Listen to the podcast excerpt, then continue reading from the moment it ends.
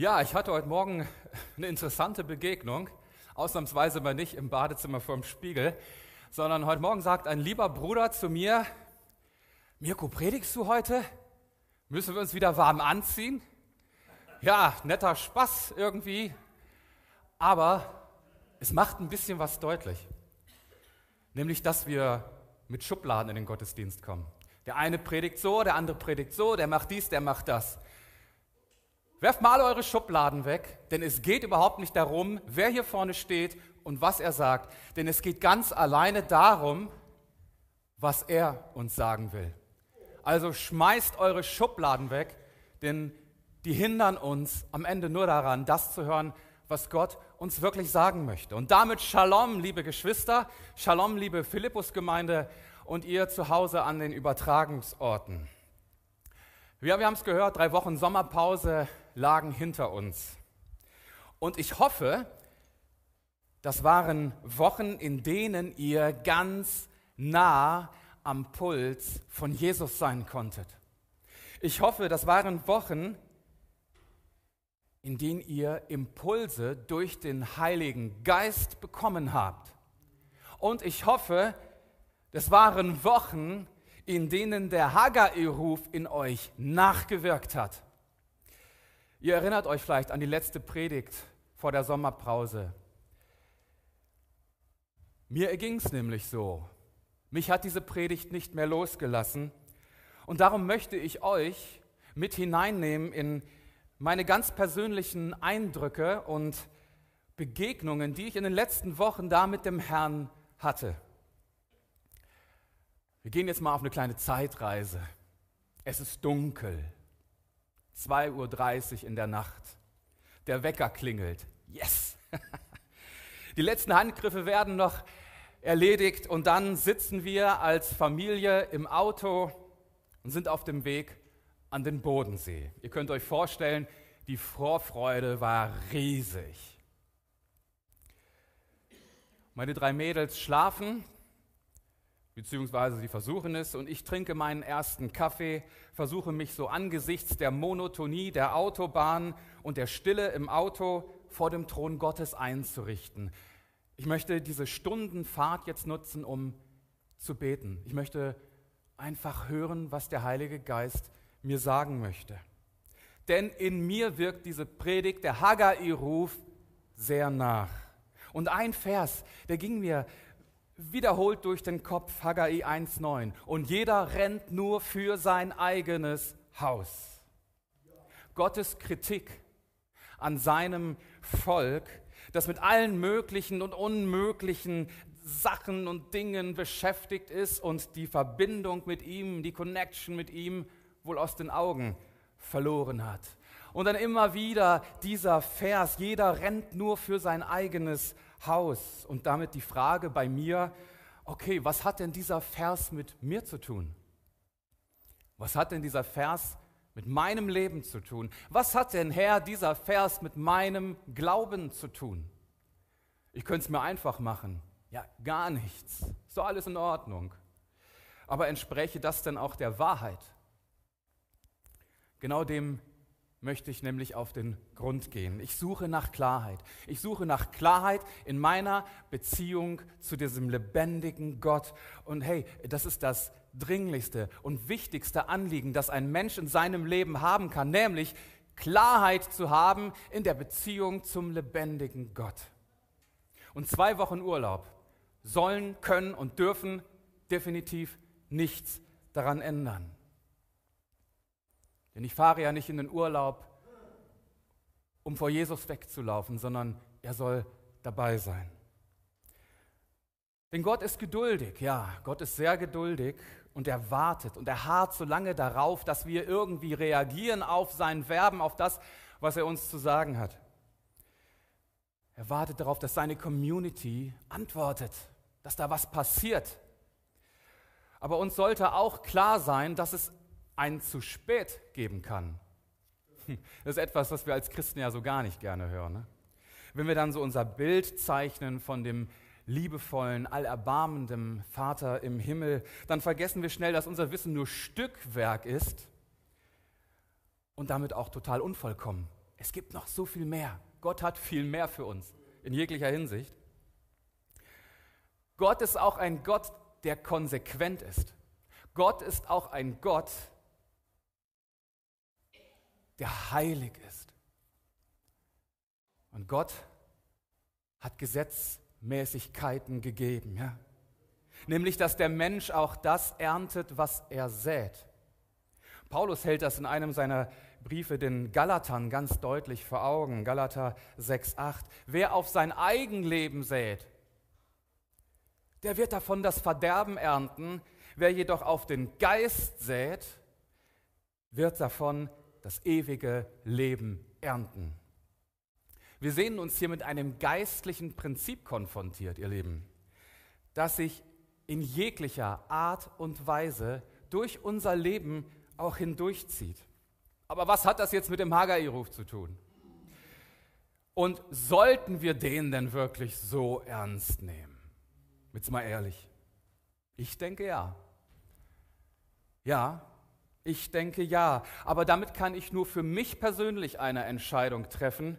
Und ich hoffe und ich ermutige dich sehr, auch zu reagieren. Denn Gott will sich mit dir mal dein Leben anschauen, wie dein Tempel gefüllt ist, wie es in deinem Tempel so aussieht, in dir, in deinem Herzen.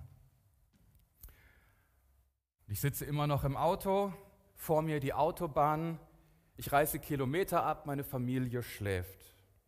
Und ich spüre dieses Drängen des Heiligen Geistes, mich für diese heutige Predigt noch einmal mit diesem Haggai-Ruf auseinanderzusetzen. Eigentlich hatte ich was ganz anderes geplant, aber er wird schon wissen, was er da einfordert. Wir wollten uns heute eigentlich mal so in, zwei Teilen, heute und nächste Woche, mit dem prophetischen Bild der jüdischen Hochzeit beschäftigen. Das ist ein ganz starkes Bild. Es ist voll. Es ist der Wahnsinn. Ich habe das jetzt ein bisschen zusammengedampft auf eine Predigt nächste Woche. Und aus diesem Grund haben wir auch das Abendmahl verschoben. Denn ein wesentlicher Punkt in der jüdischen Hochzeit ist tatsächlich diese Art des Abendmahls, wie Jesus das eingesetzt hat. Das hat einen solchen starken, prophetischen und hoffnungsvollen Charakter, das wollen wir dann einfach so richtig feiern nächste Woche mit dem Abendmahl und im Hinblick auf das, was Jesus uns damit eigentlich an die Hand gegeben hat. So, aber wie geht es denn jetzt weiter? Und ganz ehrlich, ich habe keinen Plan. Ich habe keinen Plan, wie es weitergeht. Denn menschliche Weisheiten und Ansätze gibt es genug, haben wir auch genug gehört in den letzten Wochen und Monaten. Das bringt alles nicht, das, das hilft uns nicht weiter. Was wir brauchen, ist das Reagieren auf das Drängen des Heiligen Geistes, um eine neue Vision zu bekommen. Mich hat dieses Drängen sehr unvorbereitet erfasst. Gleich in den Tagen nach der Haggai-Predigt las ich im Buch Erste Könige. Und diesen Impuls möchte ich mit euch heute Morgen teilen. Mich hat das sehr berührt und ich weiß, das war kein Zufall, dass der Geist mich genau an diesem Punkt in der Heiligen Schrift geführt hat. Und dann nehme ich euch jetzt mit hinein in eine Zeit, als Salomo König in und über Israel war, mit hinein in einen Zeitpunkt, an dem Salomo sich dazu entschlossen hatte, Gott einen prächtigen Tempel zu bauen. Lasst uns also einen Blick in das Buch 1. Könige, Kapitel 6, die Verse 11 bis 13 werfen. Damals kam folgendes Wort Gottes zu Salomo. Du baust mir dieses Haus. Wenn du nach meinen Ordnungen lebst, meine Vorschriften befolgst und meine Gebote hältst und darin lebst, dann werde ich auch zu meinem Wort stehen, das ich deinem Vater David gegeben habe. Ich werde mitten unter den Israeliten wohnen und mein Volk Israel nicht verlassen. Mit diesen Worten wird sehr deutlich, was es bedeutet, ein Haus, einen Tempel, Gemeinde nach dem Willen, nach den Vorstellungen Gottes zu bauen. Schauen wir uns diese Verse also darum etwas genauer an. Zunächst noch einmal, auch noch mal so als kleinen Reminder, dieser Transfer zu diesem neuen Bund, der uns ja durch und in Jesus gegeben wurde. Wir erinnern uns auch an dieses prophetische Bild aus dem Haggai Kapitel 2,9. Dieser neue Tempel wird viel herrlicher sein als der alte. Und um das zu verdeutlichen, noch einmal eine Aussage von Paulus in 1. Korinther 3:16, wisst ihr nicht, dass ihr Gottes Tempel seid und der Geist Gottes in euch wohnt? Und das Geheimnis geht noch weiter. Das Geheimnis ist noch viel größer. Epheser 2:21. In ihm, also in Jesus, wächst der ganze Bau zu einem heiligen Tempel im Herrn. Und Paulus greift hier ganz bewusst dieses alttestamentliche Bild auf, dass der ganze Bau, also die Gemeinde, alle Gläubigen, ob sie nun von Haus aus Juden oder aus den Nationen waren, durch Jesus, durch ihn zu einem Tempel, sprich zu einer Gemeinschaft zusammengefügt werden, deren Ziel es ist, ein Leben in Anbetung zu führen, eine enge Beziehung zu ihm zu führen. Und nur wenn uns diese Aspekte klar sind, dann erschließt sich uns auch der Text aus dem Erste Könige, wo Salomo gewillt ist, eben diesen Tempel für Gott zu bauen.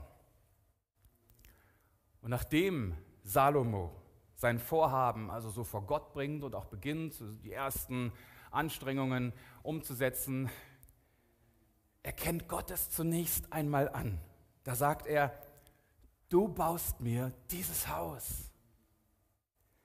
Das sagt er zu Salomo. Und ich weiß nicht, wie es euch geht, aber zwischen diesen Versen, da steckt so viel Freude und Anerkennung in diesen Worten gegenüber Salomo.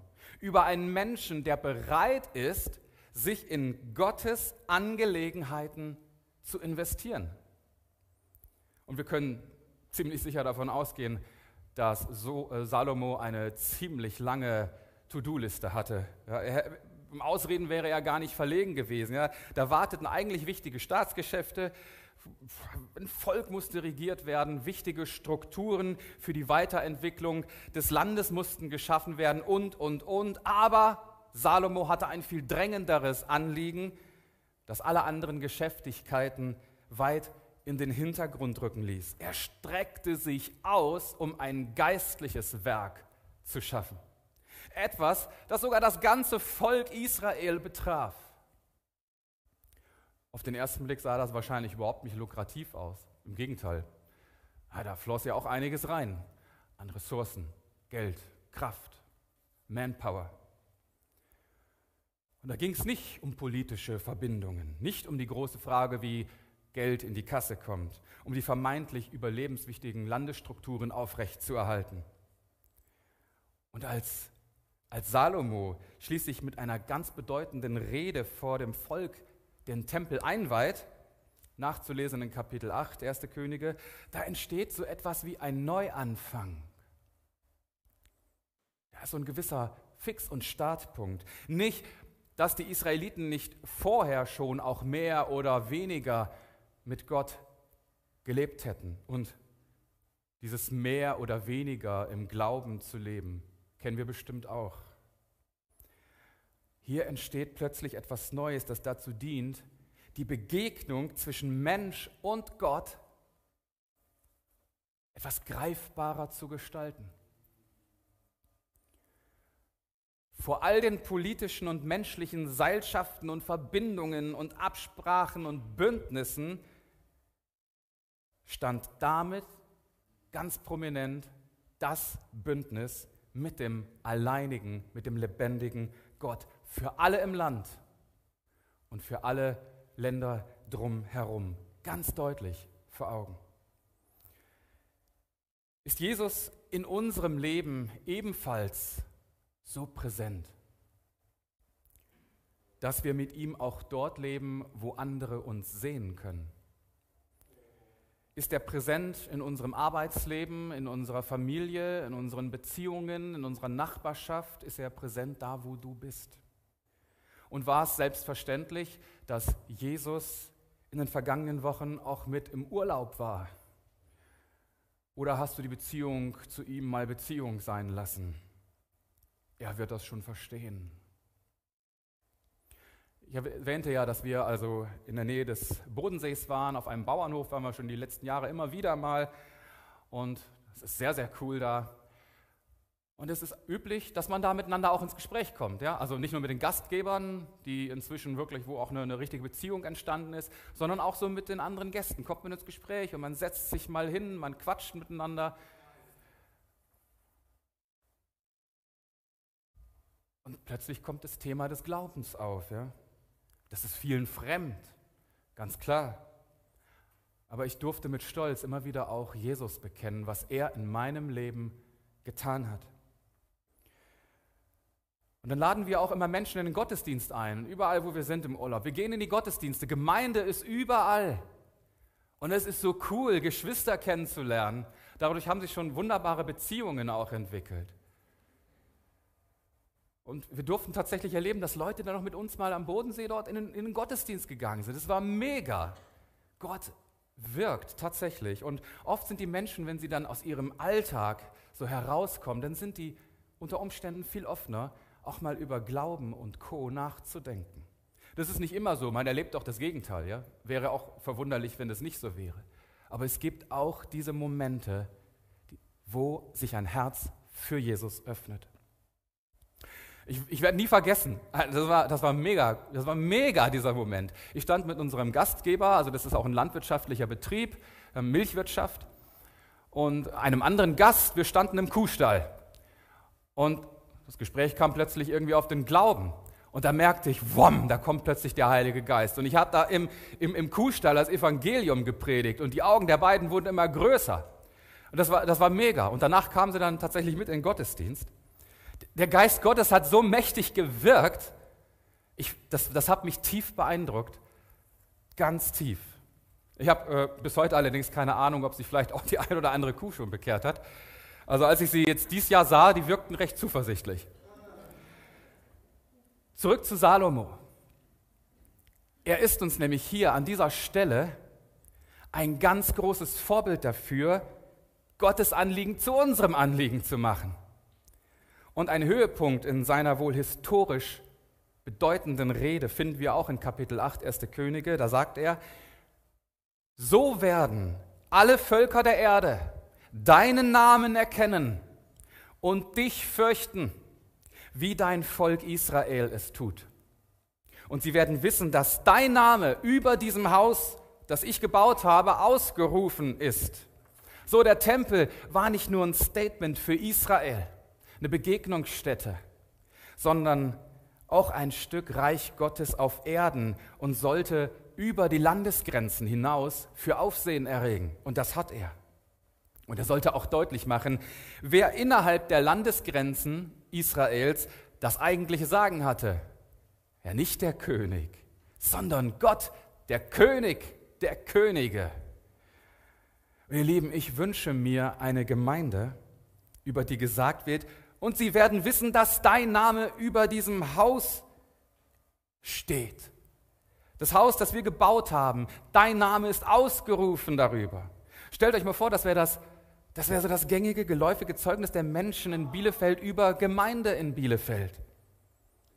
Stellt euch vor, man spürt es uns so richtig ab, dass wir nicht mit gängigen säkularen Baukästen strukturieren, bauen, planen, machen, tun, schaffen, beraten und beraten werden, sondern dass man den Namen Jesus deutlich über und in allem erkennt. Dass wir eben nicht bauen, wie es so unser Bestreben ist, sondern in detaillierter, genauer Absprache mit dem Heiligen Geist, der dieses Werk vollbringen möchte, durch uns in diese Welt hinein, Reich Gottes Wirklichkeit werden lässt. Das betrifft sowohl den einzelnen kleinen Tempel, der jeder von uns ist, als auch den umfassenden Tempelbau, nämlich die Gemeinde, die Gemeinschaft aus der dann eine abwechslungsreiche, harmonische, inspirierende und impulsgebende Gemeinde wird. Eben auch so ein Connection Point mit einem Wirkungsspektrum, dem Menschen zu zeigen, wer Gott ist. Wo Menschen kommen und sich über Gottes Wahrheit und Kraft erkundigen können und wo es möglich ist, ihm ganz echt zu begegnen. Was soll ich sagen? Kein anderer wusste, wie Gemeinde entsteht und gebaut wird. Paulus schreibt an die Epheser in Kapitel 2, 20 und 21. Ihr seid auf dem Fundament der Apostel und Propheten aufgebaut, in dem Jesus Christus selbst der Eckstein ist. Durch ihn sind alle Bauteile fest miteinander verbunden, sodass durch ihn, unseren Herrn, ein einzigartiges Heiligtum entsteht. Jesus wird ja hier als der Eckstein bezeichnet. Das mag auf den ersten Gedanken vielleicht seltsam anmuten, so unwichtig, ein Eckstein irgendwo, aber weit gefehlt. Denn der Eckstein wurde gelegt und anhand dieses Ecksteines wurde der komplette weitere Bau ausgerichtet. Es war der wichtigste Stein. Es war eigentlich dann der Stein, der dem Namen nach über allem steht, so wie Jesus und wie Salomo das bekennt über den Tempel. Also an sich selbst ausgerichtet, legt der Herr das Fundament und beruft Menschen, ihm als Propheten und als Apostel zur Verfügung zu stehen. Prophetische, apostolische Dienste, Berufungen und Salbungen. Und auf diesem Fundament entstehen neue und weitere Berufungen für den Gemeindebau. Und Paulus, und nicht nur da, an vielen anderen Stellen auch, finden wir beispielsweise jetzt am Hand äh, des Briefes 1. Korinther Berufungen und Aufgaben wie Hirten, Lehrer, Gläubige, die die Gabe des Glaubens haben. Wirkt erstmal komisch, aber da gibt es noch eine ganz besondere Gabe des Glaubens. Ja? Gabe der Heilungen, Gabe der Hilfeleistung, die Gabe des Leitens und allerlei praktische Gaben. Da gibt es so viel, die Liste ist unendlich lang, was Gott sich ausgedacht hat für seine Gemeinde. Also das Spektrum geht von sehr spektakulär bis hin, könnte man erstmal übersehen. Aber jede einzelne Gabe ist so immens, so enorm wichtig für Gemeinde, die Reich Gottes verkörpern möchte. Und wenn da etwas unter uns fehlt, dann dürfen wir dieses Anliegen auch vor ihm bringen. Das dürfen wir. Denn der Vater hat so viele gute Gaben, die wir erbitten dürfen. Haben wir doch den Mut dazu, haben wir den Glauben dazu, das zu tun. Mut auch zu einem Bau am Tempel, über den man noch außerhalb seiner Mauern spricht. Und mit diesem Wissen kommen wir zum Text aus dem ersten Könige zurück. Dort finden wir nämlich auch ganz elementare Hinweise, wie ein Tempel als Einzelstück oder als Gesamtkunstwerk, also als Gläubiger oder als Gemeinde funktionieren kann und den Hauch des Lebens in sich trägt und auch in seine Umgebung haucht. Gott sagt zu Salomo, dass es ein Bau am Tempel ist, wenn du nach meinen Ordnungen lebst, meine Vorschriften befolgst, meine Gebote hältst und darin lebst. Uns wurde auch eine Menge gegeben an Ordnungen, an Vorschriften durch die Apostel und Propheten, durch zahlreiche Bücher des Alten sowie des Neuen Testamentes. Wichtige Ordnungen, die für den Bau des Tempels, also auch der Gemeinde oder des eigenen Glaubenslebens sehr nötig sind. Und da kann sonst wer kommen und sagen, diese Gabe gibt es nicht mehr, die ist mir zu spektakulär, das ist mir zu brisant, das ist mir zu langweilig, das ist mir zu viel Lehre, das ist doch alles Humbug, das ist von der anderen Seite. Wir können so hervorragend nach Ausreden suchen. So hervorragend.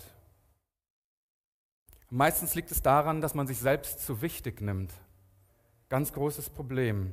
Wir haben doch einen guten Grund. Wenn nicht wir, wer dann? Wir haben einen guten Grund, mehr den Vorgaben und Ordnungen Gottes zu vertrauen, denn alles ist gut und kommt von ihm, wenn wir es von ihm erbitten. Jesus lehrt das lehrt das durch ein so einfaches, praktisches, kleines Beispiel. Lukas 11, 12, ja, dass der Vater uns keinen Stein gibt, wenn wir um ein Ei bitten und keinen Skorpion, wenn wir um einen Fisch bitten. Das ist so praktisch, das ist so lebensnah. Das dürfen wir glauben. Das ist doch mehr als ein guter Grund, ihn mehr zu beknien mit unseren Bitten, durch uns Gemeinde zu bauen und dass es Bedarf unter uns gibt das ist ihm noch genauso bewusst wie uns selber auch, wenn wir ehrlich sind vor uns selbst. Also haben wir den Mut zu bitten, ihn zu beknien. Denn er freut sich, wenn er gebeten wird. Er freut sich, wenn er gebeten wird. Und er möchte uns Gutes geben. Er freut sich doch, wenn der Tempel gebaut wird, so wie er sich an Salomos Tempel gefreut hat. Und ich denke, ihr Lieben, es wird Zeit für so etwas wie einen Neustart hier in der Gemeinde. Wie immer wie immer das aussehen mag. Aber das kann und will uns dieser Beistand, der Heilige Geist, zeigen und er will uns da hineinleiten in diesen Prozess. Der Herr gibt uns seine Ordnungen. All seine Ordnungen, denn nur er kann Ordnung bringen. Er gibt uns all die Vorschriften, die zur Nachahmung ermutigen und all die Gebote, die er uns ans Herz legt. Und nun gibt es Menschen, die haben Probleme mit Geboten, mit Vorschriften. Sie sehen sich eingeengt, wenn sie nur schon das Wort Gebot von weitem hören. Dabei liegt in diesen Geboten Gottes eine außerordentliche Freiheit, auf die wir uns einlassen dürfen. Und vielleicht mutet das auf den ersten Blick sogar irgendwie ein Stück weit religiös an. Aber sowas wie Religion, das liegt überhaupt nicht im Plan Gottes religiöses Verhalten, das bringt unweigerlich das Tragen von Masken mit sich. Da wird vermenschlicht. Und wo Religion Überhand gewinnt, da wird der Geist zurückgedrängt und kann nicht mehr wirken. Ich werde immer mal wieder auch von Menschen so in meinem Umfeld gefragt, hey, du bist so sehr religiös. Sag ich, nee, bin ich gar nicht. Denn Christentum und Religion haben überhaupt nichts miteinander zu tun. In einem hast du recht, über 2000 Jahre haben viele Menschen versucht und leider auch an vielen Stellen erfolgreich, das Christentum in ein religiöses Korsett zu packen. Aber das ist nicht das, woran ich glaube. Das ist nicht das, wovon die Bibel spricht. Und was wurden im Grunde durch diese religiösen Korsetts im Namen des Herrn für furchtbare Dinge angerichtet? Was wurde da für ein Schaden angerichtet? Im Großen wie im Kleinen wir sehen es auch, was in den Medien herumgeistert. So viel geistlicher Machtmissbrauch, der an solchen Stellen entstehen kann, wo religiöse Strukturen sich einnisten. Nein, wenn wir vom Bau des Tempels sprechen, von Gemeindebau, dann bitte fernab aller Religion, fernab von allen festgefahrenen menschlichen Meinungen, von allen festgefahrenen menschlichen Strukturen und auch Verbandsvorgaben. Der Heilige Geist lässt sich nicht einengen. Der Heilige Geist lässt sich auch nicht einfach festlegen, nur weil wir das so gerne wollen. Der Herr aber ist der Geist. Und wo der Geist des Herrn wirkt, da ist Freiheit. So beschreibt es Paulus wieder. Ich zitiere ihn immer wieder gerne, weil er hat es einfach drauf. Und er muss es auch wissen. Denn er ist über die Maßen gesegnet worden, was Gemeindegründung und Gemeindeentwicklung anbelangt. Und im weltlichen Sinne hätte man ihn wohl oder könnte man ihn einen Virtuosen nennen. Aber ich denke, im geistlichen Sinne können wir ihn da eher einen Spirituosen nennen. Denn er wusste, was es heißt, sich auf den Geist Gottes einzulassen. Und auch um die außerordentlichen Wirkungen, die das durchaus auf das persönliche Leben und drumherum haben kann. Das ist, ihr Lieben, die Freiheit, in die auch wir hineinwachsen dürfen, die wir ergreifen dürfen. Und es liegt schon da. Lasst uns den Mut haben, fest zuzupacken. Denn so wird der Tempel zu einem geisterfüllten Haus der Begegnung. Und dann ist Gott mitten in seiner Leute zu finden und das prägt die Gemeinschaft, ihr Lieben. Wisst ihr, wenn menschliche Beziehungen das geistliche Leben in der Gemeinde prägen, dann geschieht genau das, was wir gerade hier unter uns erleben. Es bröckelt an allen Seiten. Streit, Missverständnisse, Menschlichkeiten, Handeln ohne Auftrag, Übergriffe, Spaltungen, Grüppchenbildung, Rechthaberei, denn es wurden keine tragfähigen Beziehungen gebaut. Und wenn dann die Beziehungen eben so zweckmäßig aufgebaut worden nicht mehr dienlich sind, dann sucht man eben woanders weiter. Wenn aber das geistliche Leben die menschlichen Beziehungen prägt, also andersherum, dann entsteht ein starker Bau, dann entsteht ein starker Tempel, dann entsteht echte geistliche Gemeinschaft, die uns auch wirklich miteinander verbindet. Eine Gemeinschaft, die nicht danach schaut, wie jemand aussieht, was er anhat, woher er kommt, ob er einen Doktortitel hat, was er für eine Ausbildung hat oder sonst für einen Quatsch. Das ist der Geist, der verbindet. Die Grundlage, die einzige. Das macht Gemeinde aus. Das unterscheidet uns von allem anderen in der Welt. Und nur das, nur das kann auch unser Ziel sein, wo wir hinwollen. Und ich frage dich ganz persönlich, Ich frage dich ganz persönlich, möchtest du nicht dabei sein? Ich habe da persönlich total Bock drauf, diesen Neustart, und ich hoffe, dich ganz genauso auch angefixt zu haben, Gemeinde ganz neu zu definieren. Und ich lese noch einmal, komme zum Abschluss damit gleich, den Text aus dem ersten Könige. Und damals kam folgendes Wort Gottes zu Salomo. Du baust mir dieses Haus. Yes! Und wenn du nach meinen Ordnungen lebst, meine Vorschriften befolgst und meine Gebote hältst und darin lebst, dann werde ich auch zu meinem Wort stehen, das ich deinem Vater David gegeben habe. Ich werde mitten unter den Israeliten wohnen und mein Volk Israel nicht verlassen. Transferieren wir das mal in unsere Zeit. Es wird spannend. Heute kommt Gottes Wort an seine Gemeinde. Ihr baut mir ein Haus. Deswegen seid ihr doch hier. Wenn ihr nach meinen Richtlinien lebt, meine Vorstellungen berücksichtigt und meine Gebote halten mögt und daran leben wollt, so wie ich es euch durch den Heiligen Geist ermöglicht habe, dann werde ich zu meinem Wort stehen, so wie ich es euren Glaubensvätern schon gegeben habe. Ich werde mitten unter euch wohnen und euch nicht verlassen. Es macht vielleicht ein klein wenig deutlich, wie wichtig auch die Schriften des Alten Testamentes noch für uns sind, wenn wir sie auf uns zu übertragen wissen. Gottes Wort ist lebendig, Gottes Wort hat Kraft und es bewirkt. Lassen wir uns von dieser wunderbaren, von dieser schönen Eigenschaft des Wortes Gottes doch anstecken. Denn das sind Aussagen Gottes, die wir wirklich ernst nehmen können und dürfen. Und es gibt so viele praktische Beispiele und Vorgaben, die wir da finden, um Gemeinde zu definieren, um Gemeinde zu gestalten. Und wir sollten uns auf keinen Fall davon abschrecken lassen, wenn das nicht in unser Bild hineinpasst, wenn das nicht konform geht mit unseren aufgestellten Regeln, ganz gleich wie handfest wir sie begründen oder verteidigen können und wollen. Ja, ihr Lieben, aber wie geht es denn jetzt weiter? Wie geht es jetzt weiter? Das ist eine Frage, die viele von uns beschäftigt. Und mir ist klar, dass wir hier vor einem Elefanten stehen, wenn es darum geht, Probleme und Missstände anzugehen. Vor einem riesigen Elefanten.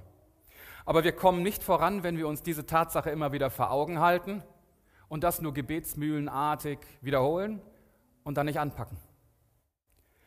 So einen Elefanten kann man nur bewältigen, wenn man ihn zerlegt in kleine, gut zu verdauende Portionen. Und wenn irgendjemand aus Sambia zuguckt, keine echten Elefanten. Nicht, dass ich schuld daran bin, dass Sambia bald keine Elefanten mehr hat. Ihr wisst, wie ich es meine. So einen Elefanten kann man nur verdauen, wenn man ihn in kleine, gut zu verdauende Portionen zerlegt. Denn dann bekommen wir einen richtig guten Überblick. Dazu gehört Mut, dazu gehören Eingeständnisse, dazu gehört, dass der Heilige Geist das ganze Ruder in die Hand nimmt. Dann können wir nämlich gemeinsam viel leichter bewältigen und Gemeinde reformieren und so gestalten, dass er mitten unter uns wohnt. Ha, das möchte ich richtig feiern. Ich möchte das richtig feiern, dass etwas Neues unter uns entsteht. Und dazu benötigt er Gläubige. Er benötigt Menschen aus dieser Gemeinde, die sich mit seiner Vision eins machen. Wisst ihr, welche Vision ich meine? Jesaja 43, 19. Seht, ich wirke Neues. Es wächst schon auf. Merkt ihr es nicht? Ich bahne einen Weg durch die Wüste, lege Ströme in der Einöde an. Wie ist es mit dir? Kannst du das Neue schon sehen? Siehst du da was aufwachsen? Siehst du, dass da was total Krasses vor deinen Augen entsteht? Siehst du den Weg, der durch die Wüste führt, oder stolperst du noch über die endlosen, heißen Sandberge? Kannst du schon die Segensströme schmecken oder läufst du durstig, durstig von Vater Morgana zu Vater Morgana durch die Wüste? Hey, ist das eine Vision, die dein Herz berührt? Ist das ein Wort Gottes, das dein Herz berührt, das zu dir spricht, das dich herausruft, das dich richtig herausruft? Ich finde das ein fettes Bild. Und mein fettes Double Love Like dafür. Ich liebe Gottes Vision und ich hoffe, ihr genauso. Denn wir dürfen das, genau das im Glauben annehmen. Gott mit euch. Seid gesegnet.